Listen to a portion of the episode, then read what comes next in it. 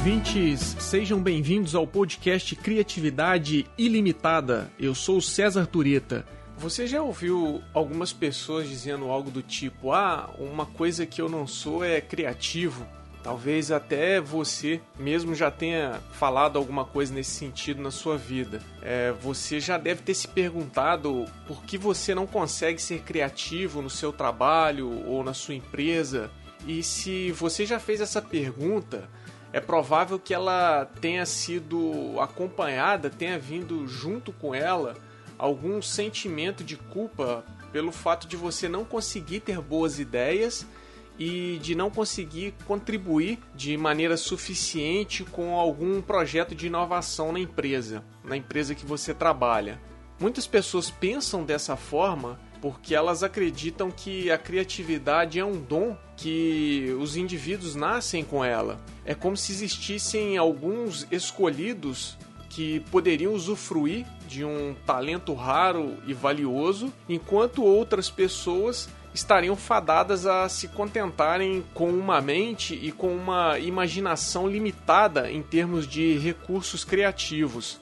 Se você é uma das pessoas que tem esses tipos de pensamentos, eu sugiro que você fique até o final do episódio, porque hoje eu vou explicar que, apesar da criatividade ter uma dimensão individual, ou seja, ela depende de alguns atributos pessoais, essa é apenas uma parte da história, porque a história completa da criatividade envolve vários elementos conhecidos também como os quatro P's da criatividade. Esses quatro P's da criatividade, eles são bastante esclarecedores para a gente entender como a criatividade funciona e qual que é o seu poder no processo de inovação. E você ficando com a gente até o final, você vai descobrir o que esses quatro P's são como eles se relacionam uns com os outros e qual a influência que eles têm no processo de inovação. Esses 4 P's, eles vão te ajudar a entender que qualquer pessoa pode se tornar criativa, inclusive você. E se você quiser assistir uma versão em vídeo com animação desse episódio de hoje, assista lá no canal do YouTube do Criatividade Limitada o vídeo com essa animação. O link está disponível na descrição do episódio.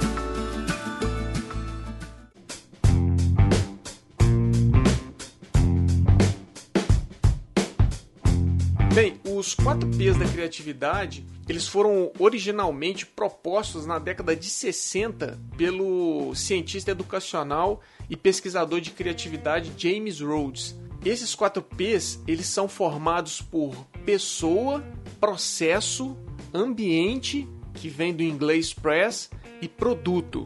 E uma coisa importante que vale a pena prestar atenção é que esses quatro P's estão relacionados.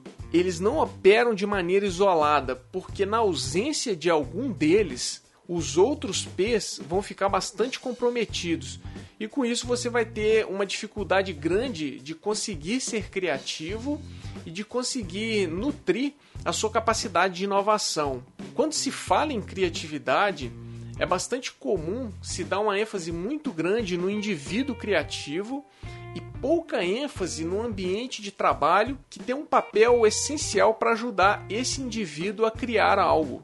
Mas vamos logo falar dos 4 P's, que aí vocês vão conseguir entender melhor como funciona essa questão do indivíduo, do ambiente de trabalho e de todo o resto que envolve a criatividade. Você conhece alguém que é elogiado por todo mundo por ter muitas ideias, por ter boas sacadas e conseguir resolver algum tipo de problema do mais simples ao mais complexo? Então, o nosso primeiro P é o P de pessoa. Esse P, ele diz respeito aos traços de personalidade e atitudes de um indivíduo que vão potencializar a sua capacidade criativa e inovadora Normalmente, essas pessoas, as pessoas criativas, elas apresentam características como curiosidade, elas têm sede por novos conhecimentos e elas costumam prestar atenção aos detalhes que passam muitas vezes despercebidos pela maioria das pessoas. E toda vez que essas pessoas criativas se deparam com alguma coisa que elas nunca viram ou com alguma coisa que elas têm pouca familiaridade, geralmente elas querem saber muito mais sobre aquilo. Elas querem ir a fundo a respeito daquilo que elas desconhecem. Então elas querem ler e ter mais informações de como aquilo funciona, qual é a sua origem e principalmente como aquilo pode ser útil para a vida delas. Por isso, as pessoas criativas elas costumam ser também bastante abertas a novas experiências. Elas são pessoas que se interessam por música, teatro, museu e arte em geral. Elas gostam também de passear em novos lugares, experimentar comidas exóticas e ter experiências diferentes daquela do dia a dia. Por quê? Porque a curiosidade e ser aberto a novas experiências faz com que essas pessoas acumulem e possuam um grande repertório de conhecimento e informações que foi sendo adquirido pela sua capacidade única de observação e de experimentar o novo. E as pessoas criativas também possuem a capacidade de tornar algo familiar em algo estranho, elas têm uma perspectiva diferente de enxergar os problemas e as situações mais diversas do trabalho e do cotidiano. Você já se divertiu, já deu risada e se surpreendeu alguma vez com uma piada engraçada feita por um comediante ou por um humorista? Então, um exemplo muito marcante de pessoa criativa são os humoristas. Por quê? Porque esses profissionais, eles conseguem tirar gargalhadas do público, porque eles são capazes de lançar luz em detalhes que são banais do nosso cotidiano e que as pessoas em geral não estão prestando atenção. Eles também são capazes de fazer associações bastante incomuns entre ideias e diferentes objetos, e com isso eles conseguem criar alguma coisa engraçada, alguma coisa que é surpreendente. E eles fazem normalmente isso violando as expectativas do público. Então eles são capazes de mostrar um ponto de vista que é bastante diferente, porque eles normalmente rompem com as convenções sociais que são assumidas como naturais pelas pessoas no dia a dia. E com isso eles oferecem para o público um fechamento bem surpreendente daquela piada. E aí, o que, que os humoristas e os comediantes têm que boa parte das pessoas não têm? Os humoristas possuem muito dessas características que eu comentei anteriormente. E essas características também são extremamente úteis para o ambiente organizacional, porque muitas das inovações surgem exatamente porque o seu criador rompeu com alguma convenção ou com alguma norma que era dominante em um determinado setor e com isso ele vai e cria algo que é útil e que tem valor para as pessoas. E essas características não são uma propriedade apenas dos humoristas, porque a criatividade não é um dom que a pessoa nasce, ela é na verdade uma habilidade que pode ser aprendida e aperfeiçoada ao longo do tempo caso você passe por treinamento e se dedique para isso. E com isso a gente vai para o nosso segundo P, que é o de processo criativo. Uma forma de despertar o seu potencial criativo é treinar suas habilidades, por exemplo, a partir de processos de criação. Um processo criativo ele é um conjunto de etapas e de atividades que são organizadas de maneira que seja possível a resolução de problemas. E um processo criativo envolve testar novas ideias, envolve também trabalho em equipe e principalmente aprendizagem com aquelas falhas e erros que são cometidos ao longo desse processo até que uma solução inovadora seja encontrada. E é depois de um processo como esse que é possível a gente ver a materialização de uma ideia em um produto ou em um serviço.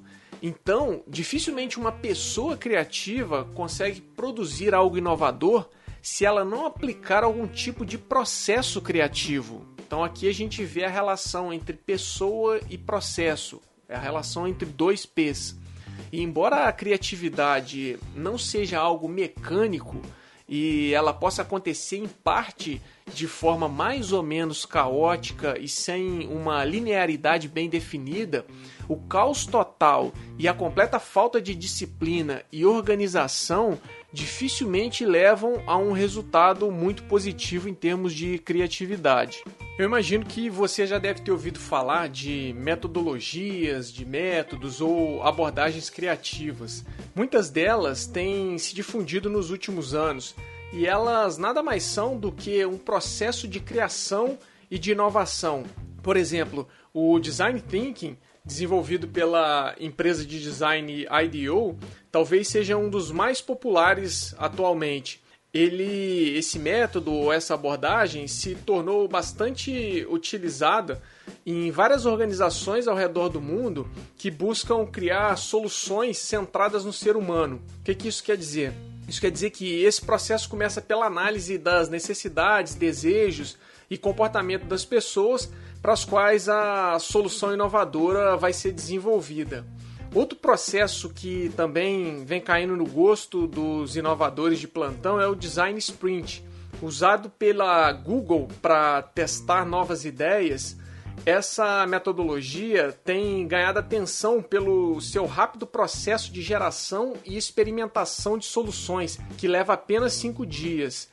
E outros métodos que são também usados em processos criativos é o pensamento lateral, analogias e metáforas. Então a gente tem várias abordagens que podem ser usadas eh, no processo criativo. E apesar da existência de diversos métodos, a grosso modo, um processo criativo é dividido em quatro etapas, que é a preparação, incubação, inspiração e verificação.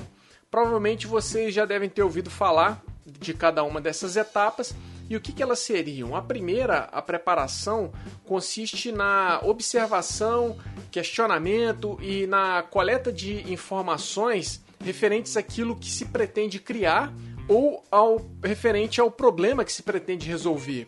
A incubação envolve, durante um determinado período de tempo, o pensamento e o estabelecimento de relações entre as informações levantadas na etapa anterior. A inspiração, que seria, vamos dizer, o terceiro passo, diz respeito ao surgimento das ideias que resolvem o problema em questão. E normalmente ela ocorre ao longo do período de incubação. E por fim, a verificação é o último passo. E é aqui que se busca uma convergência de ideias para a materialização de uma solução final. Como eu falei antes, a criatividade não é algo mecânico. Por isso, as etapas do processo criativo nem sempre ocorrem de maneira linear e deliberada. Idas e vindas podem acontecer no sentido de refinar as ideias e desenvolver uma solução inovadora. Só que uma coisa importante é que os processos criativos são mais efetivos em ambientes de trabalho que são capazes de nutrir a criatividade. É muito difícil inovar dentro de uma cultura organizacional hostil ao novo ou dentro de um ambiente de trabalho tóxico em termos de relacionamentos interpessoais entre os membros de uma equipe de trabalho. E é aí que o terceiro P entra em ação. O terceiro P é o ambiente, do inglês press. Esse terceiro P, ele refere-se ao meio social ou organizacional em que uma pessoa está inserida e também a maneira como essa pessoa se relaciona com esse ambiente. E apesar das características individuais que a gente falou no primeiro P serem importantes para o processo criativo, as ideias não são criadas no vácuo, independente do meio social. Elas, na verdade, surgem a partir de respostas a um conjunto de necessidades, a um conjunto de percepções e imaginações que são despertadas em um indivíduo dentro de um determinado contexto. E esse contexto pode ser uma organização, uma equipe de trabalho ou até mesmo um grupo de artistas. O ambiente ele pode operar em duas direções ao influenciar a criatividade. Então ele pode ser tanto um catalisador quanto um inibidor de processos criativos inovadores, afetando assim diretamente o desempenho do indivíduo ou das equipes. Por exemplo, se o seu chefe te dá autonomia e apoia as tentativas da equipe de criar algo novo, o ambiente de trabalho vai funcionar como um catalisador da criatividade. Esse ambiente vai possuir as condições necessárias para que as características da pessoa criativa, o primeiro P, possam se manifestar e o processo criativo, que é o segundo P, possa acontecer de maneira adequada. Só que, por outro lado, se o seu chefe for muito centralizador, se as tentativas mal sucedidas da equipe em criar alguma coisa nova forem acompanhadas de algum tipo de punição e se a relação entre os membros da equipe for tóxica, o ambiente acaba operando como um inibidor da criatividade. E nesse caso, uh, tanto o primeiro quanto o segundo P não vão ter resultados muito satisfatórios.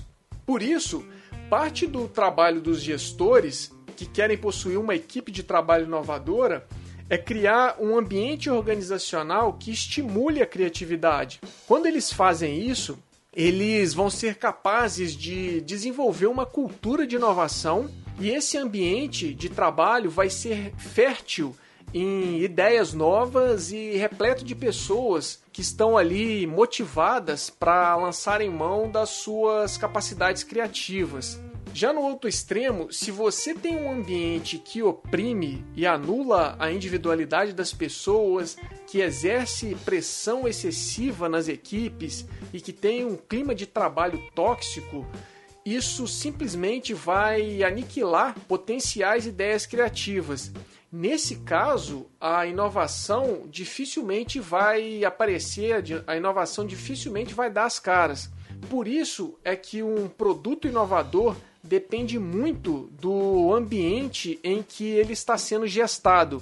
E isso nos leva para o quarto P. O quarto P é o P de produto. Ele representa a materialização, a tangibilização de uma ideia criativa em um produto como uma resposta dada a um problema específico. E esse produto pode ser um bem, um serviço ou um processo. E o problema específico que você pretende resolver pode ser do cidadão, do consumidor ou até mesmo da própria organização.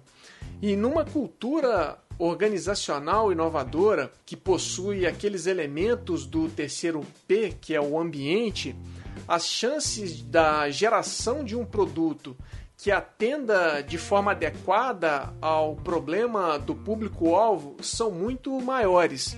Do ponto de vista da organização, não faz sentido você ter os três P's anteriores, pessoa, processo e ambiente do inglês Press, se você não transformar as ideias criativas em algo concreto. É, se você não transformar essas ideias em algo útil e que tenha valor para um determinado público.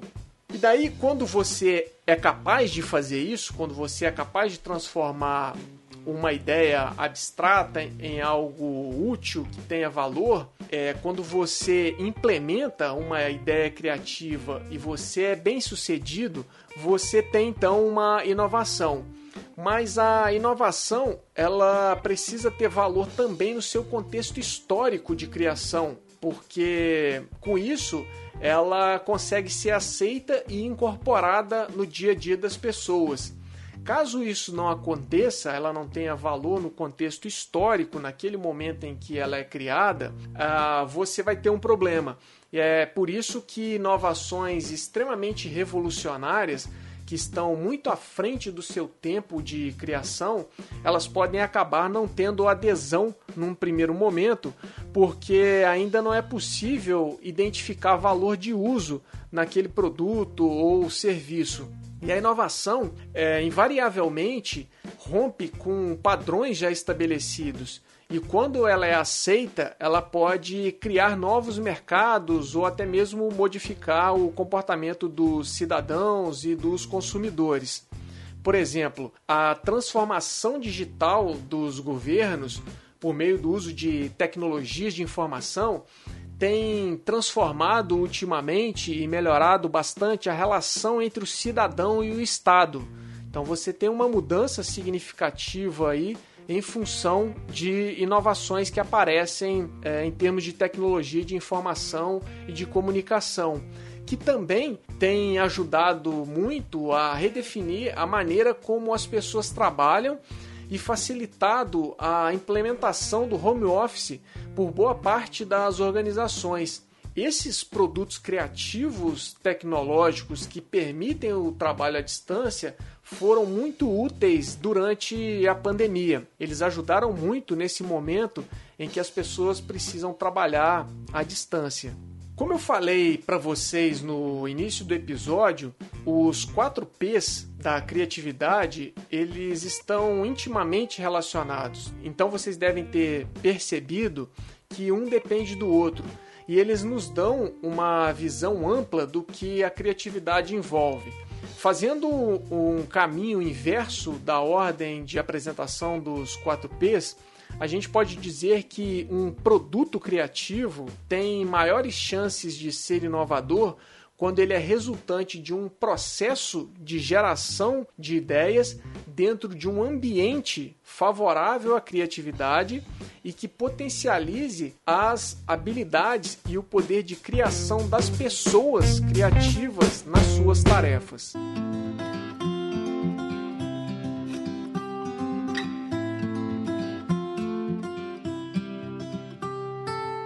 É isso aí, pessoal. O Criatividade Ilimitada vai ficando por aqui. Não esqueça de assinar o podcast para acompanhar o programa e me conte aí o que você achou do episódio. Para saber mais sobre criatividade e inovação, acesse o site Criatividade Ilimitada. O link está na descrição do episódio. No site você vai ter acesso ao nosso canal no YouTube e aos textos escritos por mim sobre criatividade e inovação. Lá você vai encontrar também as nossas redes sociais.